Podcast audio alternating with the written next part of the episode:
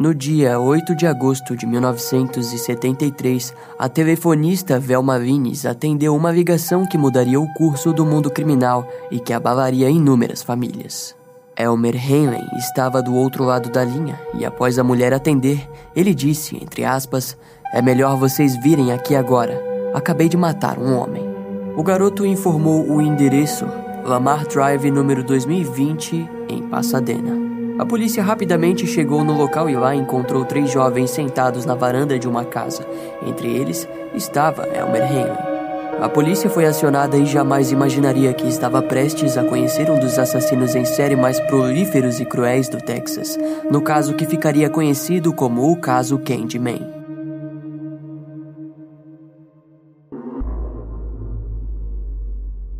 O primeiro policial a chegar no local observou o revólver 22 ao lado dos jovens e, ao se aproximar, foi informado que o corpo estava dentro da residência. Ao entrar, logo no corredor ele se deparou com o corpo de Jim Cole, morto com cinco tiros. A arma foi confiscada e Elmer confessou a autoria dos disparos. O policial leu os direitos do garoto, que no fim apenas afirmou o quão bem se sentia após ter feito aquilo. Ele parecia gritar aquilo para o mundo ouvir. Em seu interrogatório, Elmer explicou que matou Jim porque não aguentava mais trazer jovens para ele. A polícia não entendeu de início o que o garoto estava querendo dizer com aquilo, até que Elmer começou a explicar como funcionava seu trabalho. Ele relatou que por quase três anos, ele e David Brooks ajudaram Jim Crow a conseguir adolescentes. Em outras palavras, eles conduziam jovens que conheciam pelas ruas e até mesmo amigos de longa data a irem até a casa de Jim. Dentro da residência, os jovens trazidos eram estuprados e assassinados. Jim pagava 200 dólares por cada vítima que ele e David conseguissem atrair para si. Mais tarde, Elmer admitiu que, em alguns casos, ele havia ajudado até mesmo nos assassinatos. Elmer relatou que Jim enterrou a maioria das vítimas em um galpão de barcos no sudoeste de Houston e outros no lago Sam Hamburn e High Island Beach. Embora a polícia naquela altura já tivesse ouvido vários detalhes, ainda assim não acreditavam na história de Elmer. Contudo, a opinião deles mudou assim que Elmer citou três nomes: Charles Gary Coble, de 17 anos, David Riley Guest, de 13 e Mary Jones, de 18 anos. Até então, nenhum nome havia sido mencionado. Após analisarem uma lista de desaparecidos e observarem que, de fato, David Riley Guest havia sido dado como desaparecido no verão de 1971 e outros dois há quase três semanas, uma equipe de investigação foi formada e a história passou a ser considerada verdadeira. A partir desse dia, o mundo nunca mais se esqueceria dos terríveis crimes cometidos por Jim Carl.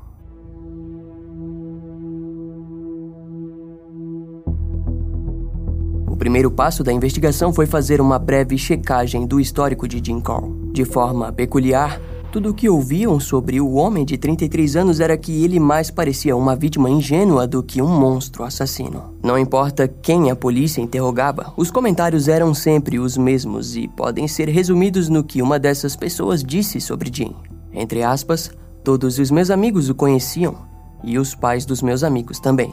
Eles nunca pensaram nada de ruim sobre ele. Eles sempre pensaram que Jim era um bom cara. Ele me ajudou, os ajudaria se pedissem, com qualquer coisa. Betty Hawkins era uma divorciada com dois filhos que havia tido um relacionamento com Jim que durou cinco anos. A mulher disse que Jim Crow era o homem mais gentil que ela já havia conhecido. Ele sempre ajudava as pessoas que precisavam, e a mulher ainda relatou que Jim deve ter doado 15 TVs nos cinco anos que namorou ele. Todas as vezes uma TV sumia de dentro de sua casa, o motivo sempre era que ele dava para alguém que precisava. O grande humor ácido por trás disso é que Betty afirmou que Jim não possuía hobbies, mas, segundo ela, se tivesse algum, com certeza seria o de ajudar outras pessoas. Porém, já descobrimos que o hobby e o mais importante para Jim não era realmente ajudar ninguém, mas sim estuprar e matar adolescentes. Além de Betty, várias outras pessoas que conheciam o Jim lembravam de quando o homem trabalhava como sorveteiro, relatando que o viam sempre alegre, entregando sorvete para as crianças. Ele estava, na verdade, sempre muito próximo delas, tanto que ficou conhecido entre os mais novos como Candyman.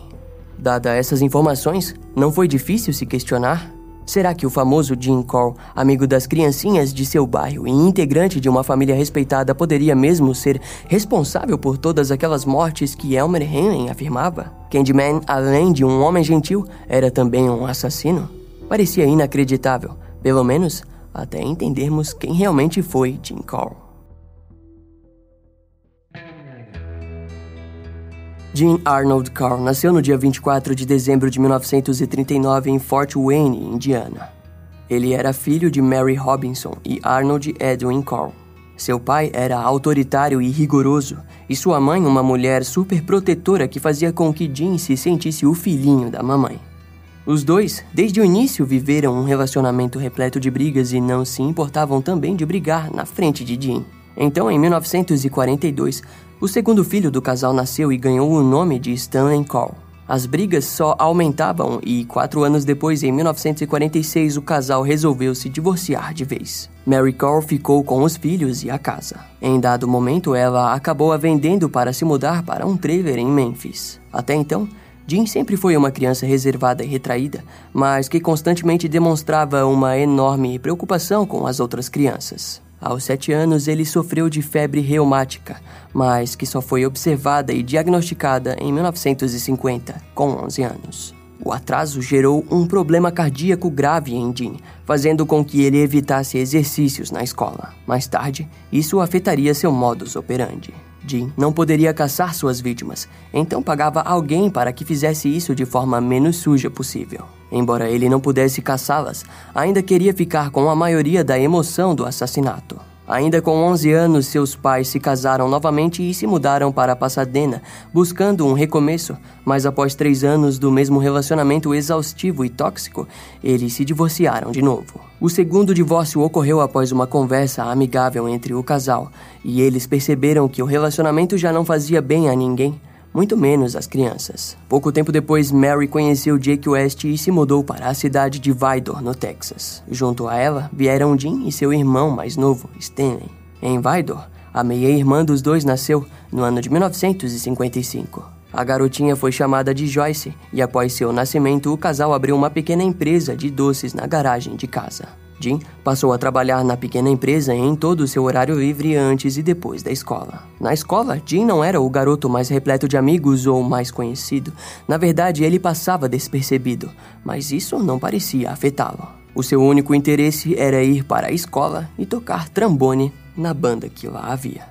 Na Vidor High School, ele foi considerado um aluno mediano, sempre conseguindo notas pouco acima da média e que nunca incomodou os supervisores com atitudes desrespeitáveis. Em 1958, após sua formatura, a família se mudou para o distrito de Heights, em Houston. Dois anos depois, abriram uma loja chamada Pecan Price em 1960. Nessa época, Jim passou a morar com seus avós em Indiana, onde conheceu uma garota e teve um breve relacionamento.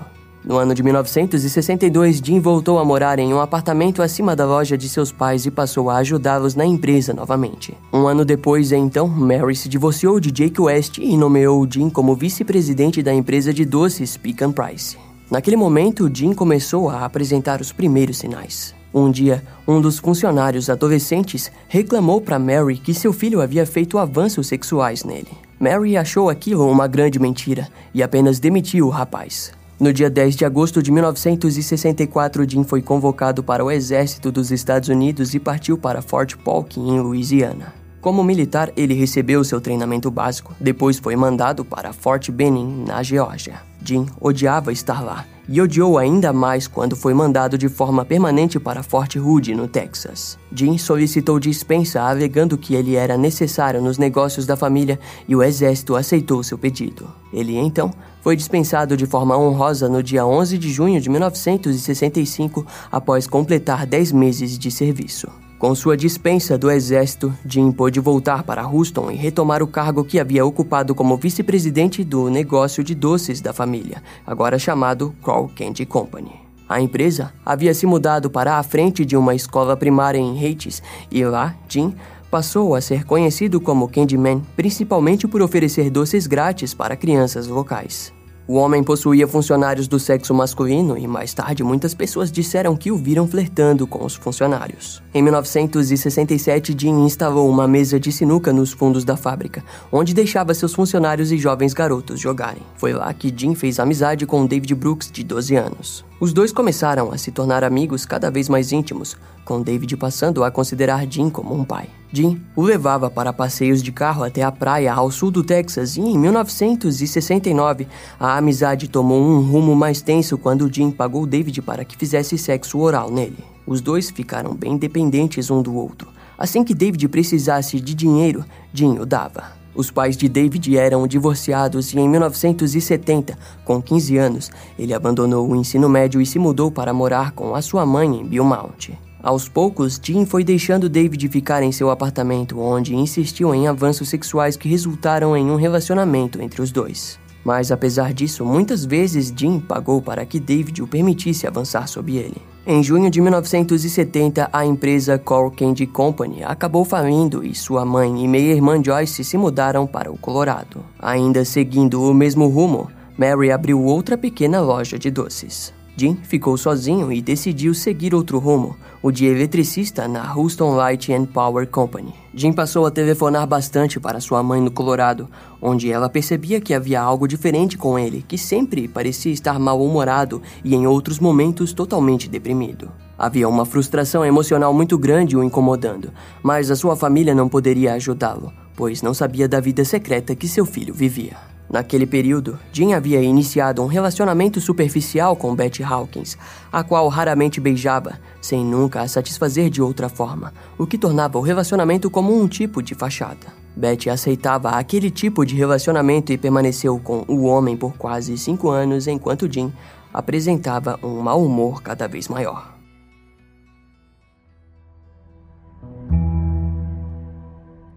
É do conhecimento de muitos que todos os assassinos em série não começam a matar do nada. Sempre existirá um estressor que o levará ao crime. No caso de Jean Cole, provavelmente foi o mesmo que Wayne Williams, o monstro de Atlanta, que no caso a gente já fez vídeo sobre ele aqui no canal. Assim como Wayne, Jean possuía sua orientação sexual reprimida, além de inúmeros fracassos e frustrações constantes. Assim, podemos acreditar que até mesmo em sua relação com Beth ele se sentia frustrado por não se atrair sexualmente por ela. Porém, se sentia atraído por David Brooks. Após a empresa da família falir e sua mãe deixá-lo sozinho com seus problemas emocionais, aquele que sempre foi o filhinho da mamãe e agora passava por problemas consigo mesmo, se viu numa situação onde estava sozinho com os seus desejos mais sombrios. Certamente aquilo o consumiria até que em algum momento ele cederia aos seus desejos. No dia 25 de setembro de 1970, o calouro de 18 anos Jeffrey Conan desapareceu após ser deixado na esquina da rua West Weimer, perto do apartamento em que Jim morava. Jeffrey estudava na Universidade do Texas e estava pegando carona para chegar até a casa de seus pais em Houston. Provavelmente em algum momento Jim o encontrou e se ofereceu para levá-lo até o destino. Seu corpo foi encontrado após a morte de Jim. Jeffrey foi encontrado asfixiado e violado, sendo encontrado nu com as mãos e pés amarrados. Nesse período, Jim providenciou uma tábua de tortura de madeira compensada, onde amarrou dois adolescentes que capturou, os torturando até ser interrompido por David Brooks. Jim prometeu um carro caso David ficasse em silêncio sobre o que viu. Mais tarde, ele recebeu o carro, um Corvette verde, e ao mesmo tempo descobriu que os dois garotos foram assassinados. Jim então o ofereceu 200 dólares para cada garoto que David atraísse até seu apartamento. Jim possuía muito dinheiro guardado com os ganhos da empresa de doces da família e os utilizou impulsivamente para completar seus desejos. Ele passou a viver em prol de um novo hobby favorito, violar e matar adolescentes, nascendo assim a trilha de mortes do Candyman. No dia 15 de dezembro de 1970, David atraiu James Glass e Danny Yates, ambos de 14 anos, para o apartamento de Jim após conhecê-los em uma manifestação religiosa em Houston. James conhecia David e Jim, aceitando sem nenhum receio a resposta de seu amigo para irem até a casa do homem. Chegando lá, porém, foram amarrados em lados opostos da placa de madeira compensada. Os dois garotos foram estuprados, estrangulados e enterrados em um galpão de barcos alugado. Após o duplo assassinato, no dia 30 de janeiro de 1971, David atraiu os irmãos Donald e Jerry Waldrop até a Jean, onde foram levados para o seu novo apartamento localizado na rua Magno, também em Houston. A estreia do novo local foi feita e os garotos foram torturados, estuprados e estrangulados. De março a maio de 1971, Jean matou mais três garotos de 13 e 16 anos, todos da região de Houston Heights. Entre eles, David Hyrist e Mavey Winkle, sequestrados e mortos no dia 29 de maio de 1971. Com o desaparecimento dos jovens, as famílias começaram a distribuir cartazes e clamar pela ajuda da polícia. Um amigo do desaparecido David Hyrist, Wayne Henley, de 15 anos, passou a ajudar as famílias a colar cartazes pela cidade. No dia 17 de agosto, Ruben Watson, de 17 anos, foi a nova vítima da dupla, quando foi atraída para uma suposta festa na casa de Jim, mas ao invés de diversão, foi estrangulado até a morte. Pouco tempo depois, no inverno de 1971, as buscas já esfriavam e Elmer Henley havia desistido de encontrar seu amigo David. O garoto então acabou sendo apresentado a Jim por seu outro amigo David Brooks. Jim lhe ofereceu um trabalho com algo grande insinuando que ele teria uma vida de riquezas ao aceitar participar de um grande ciclo de escravidão sexual que operava em Dallas, no Texas. Elmer ficou interessado na ideia, aceitando 200 dólares por cada adolescente que ele trouxesse até Jim. A equipe agora estava maior e Jim cada vez mais ousado. Eles então se mudaram para um apartamento maior na rua Schuller em fevereiro de 1972. No dia 9 de fevereiro, David e Elmer sequestraram Willard Brent, de 17 anos, que foi atraído pela promessa de fumar maconha no apartamento de um amigo de Elmer. Lá, porém, sofreu o mesmo fim que as outras vítimas. No dia 24 de março de 1972, Elmer, David e Jean encontraram Frank Anthony Aguirre, de 18 anos. Após sair de seu emprego, ele foi atraído pela ideia de beber cerveja e fumar maconha após um dia cansativo de trabalho. Então, assim que Jim ficou sozinho com Frank, ele o atacou, o estuprou e o torturou para por fim matá-lo. A dupla de garotos ganhou 200 dólares por essa vítima e mais tarde ajudaram Jim a enterrá-lo em High Island Beach. Conforme o tempo passava, Elmer foi ficando mais ativo que David, ajudando Jim em qualquer que fosse a tarefa e se mostrando sempre disponível. No dia 20 de abril de 1972, Elmer ajudou Jim no sequestro de Mark Scott, de 17 anos. Naquele dia, Jim e Elmer passaram por uma experiência que para eles foi mais que anestesiante, quando Mark lutou corajosamente contra seus sequestradores para que não fosse preso na tábua de tortura.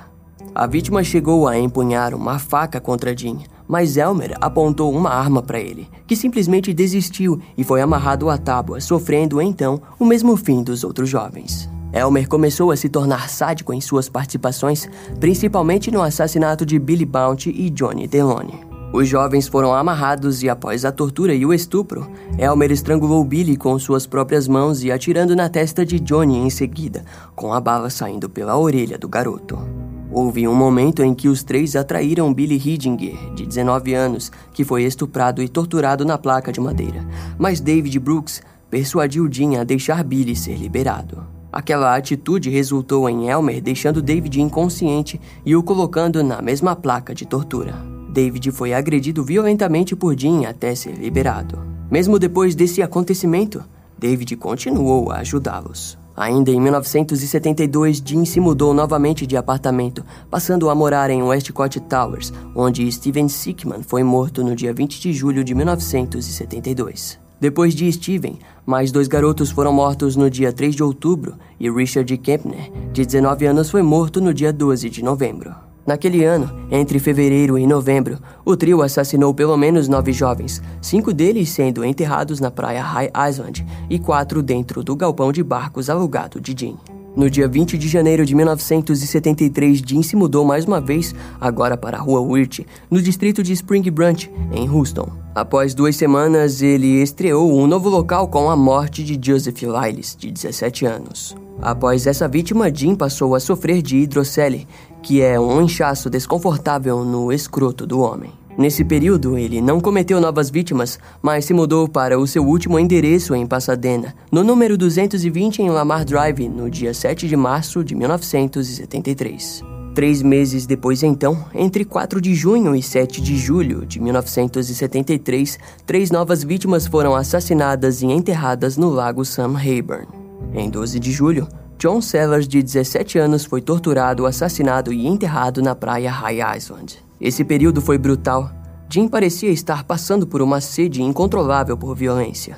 Em julho de 1973, David Brooks se casou com a garota que havia engravidado, resultando em apenas Elmer no serviço de encontrar vítimas para Jim. Seria a primeira vez que Elmer faria e observaria todo o processo sozinho. Junto a Jim, eles mataram três jovens de 15 a 18 anos entre os dias 19 e 25 de julho de 1973, um sendo enterrado no lago Sam Rayburn e outros dois no galpão de barcos. Finalmente, a última vítima da dupla foi James Draymala, de 13 anos. O garoto andava de bicicleta pelo sul de Houston quando foi encontrado e levado até a casa de Jim. No local, ele foi amarrado, torturado, estuprado e estrangulado com uma corda. Nesse assassinato, David Brooks estava presente e mais tarde detalhou um menino com a seguinte frase, entre aspas, era um menino pequeno e loiro, a quem eu comprei uma pizza antes de ser atacado por Jim.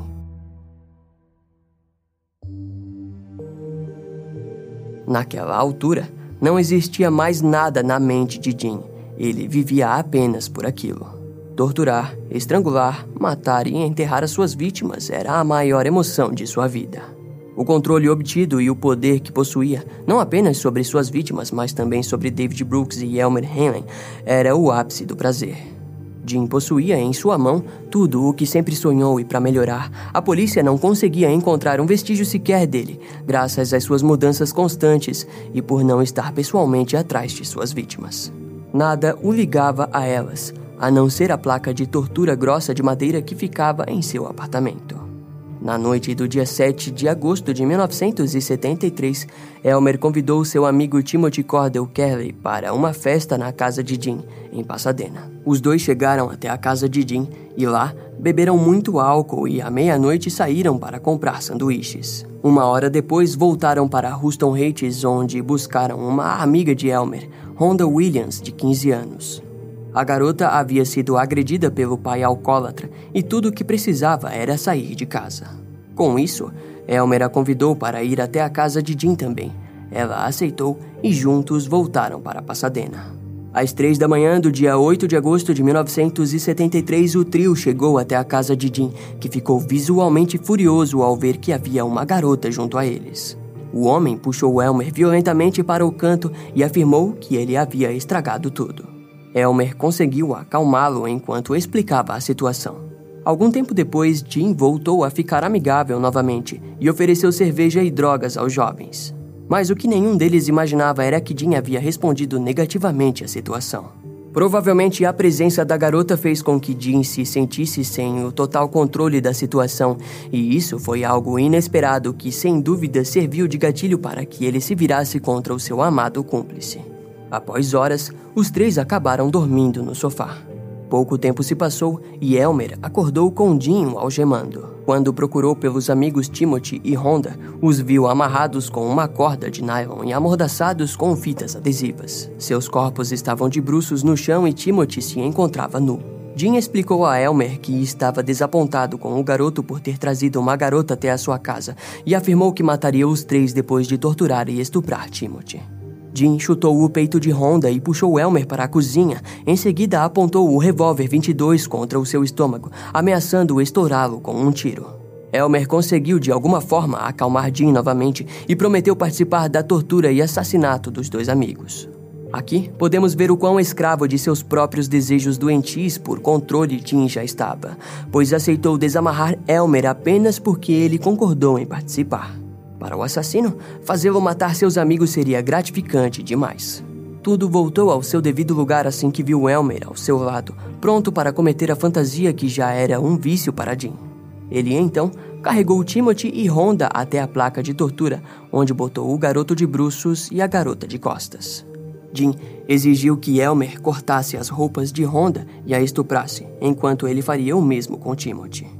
O homem então começou a tirar suas próprias roupas enquanto agredia Timothy. Honda teve suas roupas rasgadas quando começou a se contorcer e, por não ter uma mordaça em sua boca, ela gritou para Elmer: Entre aspas, isso é sério. Você não vai fazer nada sobre isso? Aquilo incomodou Elmer, que não conseguia despersonalizar a garota. Ele questionou Jim, perguntando se poderia levar Honda até o quarto ao lado, mas foi ignorado. Então, num breve instante de coragem, Elmer agarrou o revólver ao lado de Jim, apontou a arma para o Candyman e disse: Entre aspas, você foi longe demais, Jim. Jim apenas o encarou e disse para que o garoto o matasse se tivesse coragem. Ele começou a andar na direção de Elmer, que gritou para que ele se afastasse. Jim disse que ele não faria aquilo, e nesse instante, Elmer disparou o gatilho, o acertando na testa. O homem continuou andando e cambaleou em direção a Elmer, que desferiu mais dois tiros contra o homem, o acertando no ombro esquerdo. Jim cambaleou para fora da sala até bater com a cabeça no corredor. Enquanto seu corpo caía, Elmer disparou mais três balas em suas costas e ombro. Jim morreu ali, com o seu rosto para a parede e completamente nu. Diferente de todos os assassinos em série, Jim Crow, o Candyman, morreu diante suas vítimas e em sua própria miséria. Depois de atirar em Jim, Elmer libertou Honda e Timothy para que pudessem se vestir e discutir sobre o que fariam. Elmer pediu para que os dois jovens fossem para longe do local, mas Timothy exigiu que a polícia deveria ser chamada e assim o cúmplice ligou para a polícia às 8h24 da manhã do dia 8 de agosto de 1973. Mas afinal, quem era o cúmplice Elmer Henley e por que ele traiu o homem que tanto admirava e obedecia? Elmer Wayne Henley Jr. nasceu no dia 9 de maio de 1956 em Houston, Texas. Filho de Elmer Wayne e Mary Henley, seu pai era um alcoólatra violento que agredia tanto Elmer quanto seus irmãos e mãe. Mary era religiosa e superprotetora. Muitos de seus esforços durante a vida foram feitos para garantir uma boa educação aos seus filhos. Aos 15 anos, Elmer presenciou o divórcio de seus pais, onde sua mãe conseguiu a guarda dele e de seus irmãos. Elmer sempre foi mediano na escola e não era considerado um problema. Foi um garoto trabalhador que, após o divórcio de sua mãe, precisou encontrar diversos empregos para garantir que a família tivesse renda para se manter. Nesse momento, seu desempenho caiu na escola e Elmer abandonou os estudos antes mesmo de seus 18 anos. Elmer possuía um amigo bem próximo e importante chamado David Brooks. Seu melhor amigo passava muito de seu tempo com um homem mais velho, e desde o momento que conheceu o homem, Elmer criou uma grande admiração por Jim Cole. Para Elmer, ele parecia ser um homem trabalhador e incrivelmente gentil. Os dias se passaram e ele percebeu que David começou a passar muito mais tempo com Jim. Ele disse que na época achava que eles eram homossexuais e que David havia se tornado gay por causa de Jim. Naquele momento, Elmer percebeu que desaparecimentos estavam acontecendo e muitos eram conhecidos dele, principalmente David Hylist e Malley Winkle.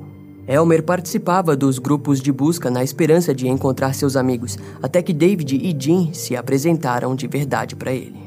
Em algum momento, Jim perguntou para Elmer se ele estava disposto a matar, e o garoto respondeu que sim. Após aquela conversa, a trilha de sangue do trio se deu início de forma incontrolável até a manhã do dia 8 de agosto de 1973. Elmer sentia que Jim era como um pai para ele.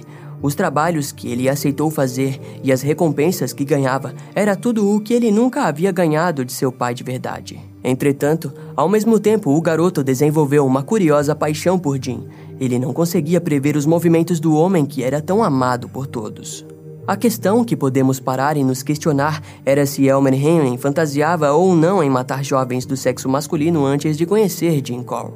O comando que recebia de Jim era claro, entre aspas, jovem, branco e bonito. E era isso que o jovem Elmer procurava. Podemos afirmar que ele até mesmo sentia a emoção da caça de um assassino, uma fantasia que, ao decorrer do tempo, se tornou mais real. Em outras palavras, ele queria ser como Jim Cole. Ao analisarmos que algumas vítimas foram jovens e amigos de Elmer, passamos a traçar um perfil criminal para o garoto. A mente de um assassino sempre vai procurar ambientes e vítimas em potencial, um lugar familiar e com inúmeros meninos de sua cidade. O ambiente era perfeito para Elmer, que conseguia dar a seu mentor exatamente o que ele queria. Provavelmente sua lábia era melhor que a de David Brooks, ao mesmo tempo que não é errado dizer que Elmer até mesmo observava a situação como uma forma de competição. Se nos colocarmos na mente de Elmer, podemos até imaginar a sensação horrível que foi matar Jim Cole entre aspas, atire até o cara cair no chão. Foi isso que Jim o ensinou e foi exatamente o que Elmer fez. Até o fim, Elmer foi fiel ao seu mentor e atirar em Jim pode ser interpretado como uma forma corajosa de libertação. Um relacionamento doentio, onde claramente o cúmplice mimado alimentava um amor pelo assassino, que o observava da mesma forma como suas vítimas. O perfil de Jim Crow é claro, a despersonalização acontecia exatamente quando Elmer e David apareciam com os jovens em sua sala. Todos ali diante do assassino tornavam a fantasia real de admiração, lealdade e subjugação. Após Elmer ser levado na delegacia, a polícia investigou a casa de Jim e lá descobriu que o chão era coberto por uma grande lona plástica. Também encontraram algemas, uma faca de caça, rolos de plástico transparente, cordas e a placa de madeira compensada usada para as torturas. Na van de Jim, foi encontrado as janelas traseiras tampadas por uma cortina azul opaca, cordas, um tapete sujo de terra e um caixote de madeira com furos para ar nas laterais. Uma outra caixa foi encontrada no quintal da casa e nela haviam vários fios de cabelo humano. Assim como todo assassino em série, Jim guardava troféus. Elmer acompanhou a polícia nas buscas e apontou os lugares exatos dos corpos no galpão de barcos. No vasto local foram encontradas também roupas de adolescentes, bicicletas e um carro roubado abandonado. Ao cavarem, descobriram corpos e restos de inúmeras vítimas já em estágios avançados de decomposição. A grande maioria dos corpos estavam envolvidos por um plástico grosso, muitos haviam sido baleados, mas dezenas de corpos apresentavam sinais de estrangulamento. Todos os corpos foram analisados e a certeza veio à tona. Todos haviam sido sodomizados e torturados com pedaços de vidros enfiados em suas uretras. Boa parte dos corpos também possuíam um pano na boca envolvido em fita adesiva a fim de abafar os gritos. Era uma cena horrível e quase impossível de se acreditar. As análises mais tarde afirmaram que Jim havia castrado algumas vítimas enquanto elas ainda estavam vivas. A prova daquilo foi um saco de plástico encontrado com genitais cortadas. No mesmo dia da prisão, oito corpos foram encontrados no galpão de barcos. David Brooks foi levado por seu pai na delegacia, onde negou envolvimento nos assassinatos, mas admitiu saber que Jim havia estuprado e matado dois jovens no ano de 1970. No dia seguinte, Elmer levou a polícia até o lago Sam Rayburn, onde dois corpos foram encontrados em covas rasas. David, que negava envolvimento com as mortes, acabou levando a polícia até os corpos enterrados na praia High Island. No dia 13 de agosto de 1973, Elmer e David acompanharam a polícia até a praia onde mais quatro corpos foram achados. No total, 27 vítimas já haviam sido encontradas. Naquela altura, os jornais e a população estavam indignados com a quantidade de mortes e a brutalidade dos assassinatos. O jornal chamava o caso de Os Assassinatos em Massa de Houston, e até mesmo o Papa Paulo VI se anunciou sobre o caso, oferecendo solidariedade às famílias das vítimas. A polícia passou a ser duramente criticada. O povo alegava que as autoridades sabiam dos desaparecimentos, mas os botaram numa lista sem importância, considerando os casos como não dignos de uma investigação aprimorada. Os jornais e a população questionavam ainda mais como a polícia não havia enxergado o padrão de desaparecimento dos jovens. Em abril de 1974, 21 das vítimas foram identificadas e em 1983 e 1985, mais duas vítimas também foram identificadas. Jim Crow e os seus cúmplices mataram no mínimo 28 adolescentes entre setembro de 1970 e agosto de 1973. Contudo, a polícia acredita que esse número talvez seja bem maior. As investigações feitas encontraram testemunhas que trabalhavam com Jim, que afirmaram terem o visto cavando buracos em 1968. Curiosamente, foi na época em que tudo começava a dar errado em sua vida. Seus amigos contaram que ele afirmava estar apenas enterrando doces estragados. Há suspeitas de que Jim enterrou algo num terreno baldio que naquela época já havia se tornado um estacionamento. Novas testemunhas relataram ter visto enormes quantidades de rolos de plástico em seu carro. A grande suspeita é de que Jim Crow talvez tenha começado a matar muito antes de 1970. Naquele período, mais de 40 jovens da região haviam desaparecido, mas nada o ligava diretamente a eles. Em uma investigação paralela feita pela polícia de Houston em março de 1975, foi descoberto um esconderijo de fotos e filmes pornográficos infantis. De 16 garotos encontrados nos filmes, pelo menos 11 no futuro se tornaram vítimas de Jim. Com isso, a possibilidade de que realmente existia alguma organização em Dallas, no Texas, como Jim havia dito para Elmer, passou a ganhar credibilidade. Com as investigações, cinco pessoas foram presas em Santa Clara, na Califórnia. A polícia de Houston negou a acusação dos filmes com os assassinatos cometidos pelo Candyman e nenhuma investigação seria feita para conferir a chance de conexão porque, segundo a polícia, as famílias das vítimas já haviam sofrido bastante. Elmer Henry e David Brooks foram julgados separadamente. Elmer, em San Antônio, no dia 1 de julho de 1974, foi acusado de seis assassinatos cometidos entre março de 1972 e julho de 1973. Durante o julgamento, Elmer descreveu os assassinatos de Charles Coble e Marty Jones. Segundo o que ele contou, Marty foi amarrado e forçado a assistir Charles ser torturado e morto a tiros antes que ele mesmo tivesse o mesmo destino. Muitos dos pais das vítimas presentes no julgamento saíram após ouvir os detalhes dos crimes. Era uma experiência horrível e torturante. No dia 16 de julho de 1974, Elmer foi condenado a seis penas de 99 anos, um total de 594 anos preso. Elmer até tentou lutar contra a sentença fazendo uma apelação, mas no dia 27 de junho de 1979 foi sentenciado novamente a 594 anos de prisão. Ele não foi julgado pela morte de Jean Cole, pois foi considerado legítima defesa. David Brooks foi julgado no dia 27 de fevereiro de 1975, acusado por apenas um assassinato de Billy Ray Lawrence, de 15 anos. O julgamento durou duas semanas e no dia 4 de março de 1975 ele foi condenado à prisão perpétua pelo assassinato de Billy. David não demonstrou nenhuma emoção ao ouvir o veredito, embora sua esposa tenha chorado sem parar ao perceber que ficaria sem o marido para sempre. David tentou apelar contra sua sentença, assim como Elmer, alegando que suas confissões foram usadas no julgamento sem que ele fosse informado de seus direitos legais, mas o juiz negou o pedido em maio de 1979. David Brooks cumpriu 46 anos de prisão e em maio de 2020 foi hospitalizado por Covid-19, onde morreu no dia 28 de maio de 2020 aos 65 anos de idade. Elmer Wayne Henry continua preso até os dias de hoje na prisão masculina de Mark Michael, no condado de Anderson, no Texas. No ano de 1994, Elmer começou a pintar como passatempo para gerar lucro para si e sua mãe. Elmer se recusava a desenhar imagens violentas e seu trabalho mostrava imagens serenas, até que no ano de 1997 a galeria Hyde Park da cidade de Houston organizou a primeira exibição de sua arte. A exibição fez com que as famílias das vítimas criticassem duramente os responsáveis por aquilo. No ano de 1999, a cidade de Houston desejava construir um monumento às vítimas de crimes violentos e Elmer estava disposto a pagar parte da obra com o dinheiro de uma segunda exposição de arte.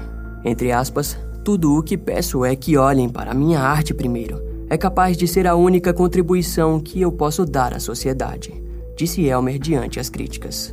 Mesmo que Elmer Henley tenha interrompido o reinado que ele mesmo ajudou a construir, isso não diminuiu sua responsabilidade em nenhum dos crimes. Jamais haverá perdão pelas vidas que foram retiradas por assassinos em série. Essa tarefa ou escolha é de responsabilidade das famílias das vítimas. Tudo o que podemos fazer é contar e recontar da forma mais respeitosa possível a história do crime que chocou o Texas no ano de 1973. Até que no ano de 1997, a galeria Hyde Park da cidade de Houston organizou a primeira exibição de sua arte. A exibição fez com que as famílias das vítimas criticassem duramente os responsáveis por aquilo. No ano de 1999, a cidade de Houston desejava construir um monumento às vítimas de crimes violentos e Elmer estava disposto a pagar parte da obra com o dinheiro de uma segunda exposição de arte. Entre aspas, tudo o que peço é que olhem para a minha arte primeiro. é capaz de ser a única contribuição que eu posso dar à sociedade, disse Elmer diante as críticas. Mesmo que Elman Henley tenha interrompido o reinado que ele mesmo ajudou a construir, isso não diminuiu sua responsabilidade em nenhum dos crimes. Jamais haverá perdão pelas vidas que foram retiradas por assassinos em série. Essa tarefa ou escolha é de responsabilidade das famílias das vítimas. Tudo o que podemos fazer é contar e recontar da forma mais respeitosa possível a história do crime que chocou o Texas no ano de 1973. Esse caso vai ficando por aqui. Eu espero que você tenha gostado. Não esquece de me seguir nas outras redes sociais. Meu Instagram é brian.m, com dois M's, E-M-M-E. E não deixe de conhecer o meu canal no YouTube com os episódios mais recentes que irão demorar um pouco mais para vir aqui pro podcast. Eu vou ficando por aqui, até a próxima e tchau.